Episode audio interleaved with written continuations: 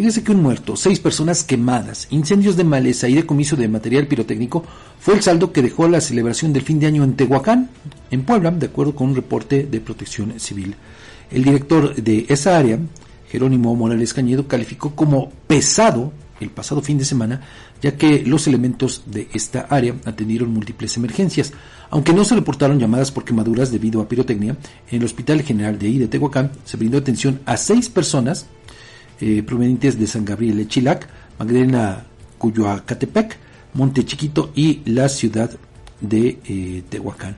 Indicó que estos días, los días que le refiero de fin de año, fueron muy activos, respondiendo llamados especialmente por incendios de maleza, la mayoría provocados.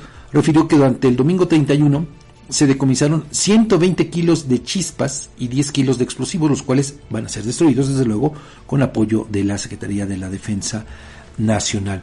Pero mire, como en otras partes sí hubo decomiso de pirotecnia. Y aquí en Guamantla, al contrario, a pesar de este discurso del el ayuntamiento, concretamente del presidente, relativo a que no se permitiría, pues vea, se dio el uso de pirotecnia como ocurre cada año, ¿no?